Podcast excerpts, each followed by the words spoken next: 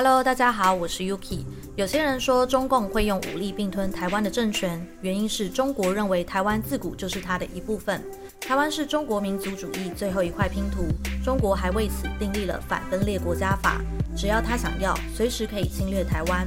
所以有一派的说法是，台湾和美国达成合作，利用美国的实力来增强台湾的防卫，就成为一个不得不做的选择了。But would U.S. forces defend the island?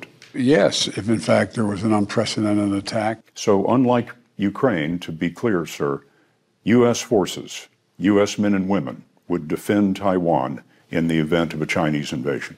Yes. 但也有另一派的说法是，台湾要避战，就必须坐下来跟中国好好交流与对话，才可以避免战争。但大家是否好奇这种说法从何而来呢？ 和中国和谈就可以避战，起源就是台湾盛行的以美论。而老一辈的以美论主要来自台美断交的历史，台湾与美国断交的冲击，现今五十岁到七十岁的台湾人都有印象。In San Francisco, there also were demonstrations by opposing sides, police had to move in several times to keep them apart. The American decision. 在他们的历史记忆中，台湾被美国抛弃和背叛，瞬间成为国际孤儿，这让台湾老一辈对美国不谅解。因此，台湾社会流传，美国只是为了自己的利益而利用台湾，这是来自这一段历史。既然美国如此不可靠，没办法协助台湾，那台湾就自己跟中国交流，当好邻居，自然就不会打仗了。但这正是中国所期待的。中国改革开放后，经济实力大增。便宜的劳动力和广大的市场吸引不少台商前往。中国政府高层认为，打台湾不如买台湾。只要台湾人在中国的经济果实下赚到钱了，久了依赖中国，统一自然成功。不少台商在中国发展的不错，回头自然也认为中共没那么坏。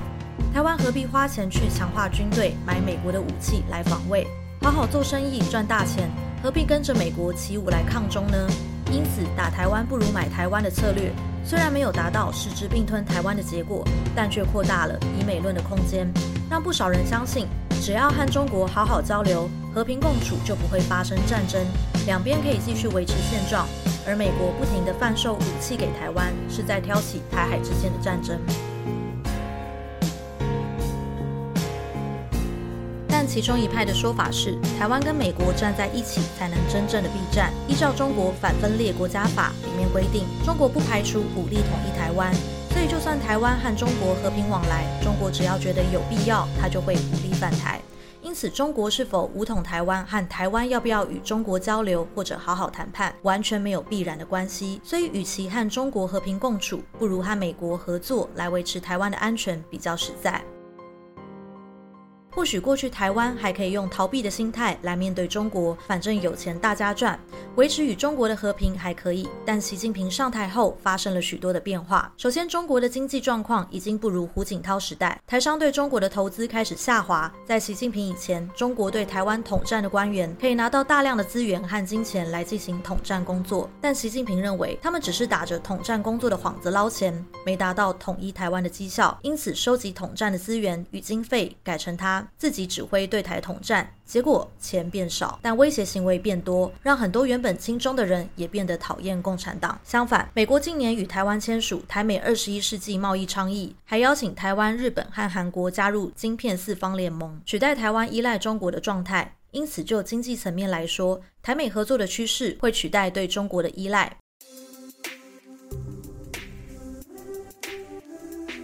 首先，习近平认为，中国虽然不能打败美国，但至少可以试着挑战美国。中国既然把美国视为敌国的状态下，台湾也没有打迷糊仗的空间，不是亲美就是亲中。再者，习近平出生于一九五三年，不像邓小平、江泽民历经中华民国统治时代，对他而言，台湾只是周边的一个小国而已，而不是老一辈中共领袖所说的台湾同胞。攻打台湾和当年邓小平侵略越南一样，而台湾就是他对外扩张的第一站。最后，邓小平有。改革开放，江泽民成功加入 WTO 并拿回香港和澳门，胡锦涛成功举办北京奥运，但习近平时代已经没有事情可以让他来完成，所以有一种说法是，他只能朝着武力攻打台湾和美国竞争的路线来显示自己的丰功伟业。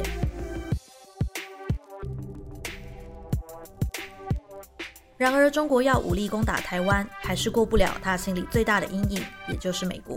二零一五年三月三十一日，台湾政府申请加入以中国为首的亚投行。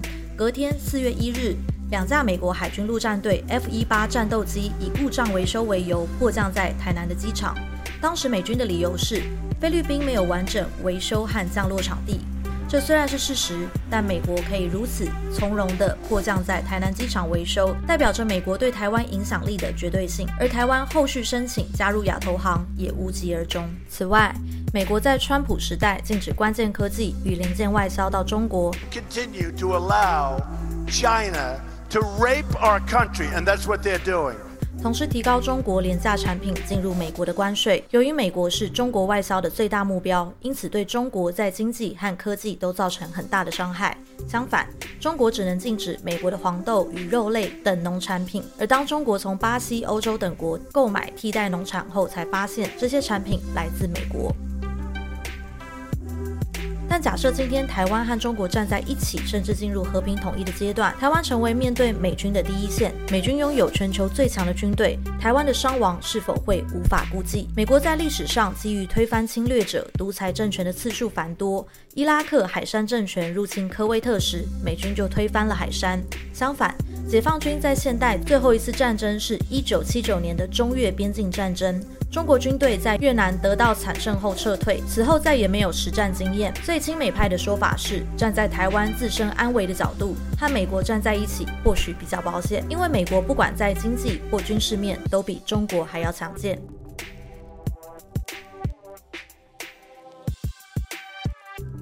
亲美并不代表依赖美国。台湾虽然和韩国、越南一样属于中等强国，但台湾对于自立自强的企图心仍然不足。比方本月台湾第一艘自己设计制造的潜水艇正式通过下水仪式，接下来要进入海测阶段。台湾正式成为世界第九个、亚洲第三个可以自己设计制造潜艇的国家。韩国虽然有能力制造，但设计能力不足。这不但台湾想成为强国的表现，也应该是全国的骄傲。当我们有了潜艇，更强化了我们的。安全也增加了中国武力攻击台湾的风险。台湾潜艇的关键技术大部分来自美国，和美国站在一起，或许也不失为一个安全的选项。台湾和美国虽然未成为正式的军事盟友，但两国已经在海岸巡防队有正式的合作条约，代表美国认可台湾在海事安全的实力。台湾应该更有自信才对。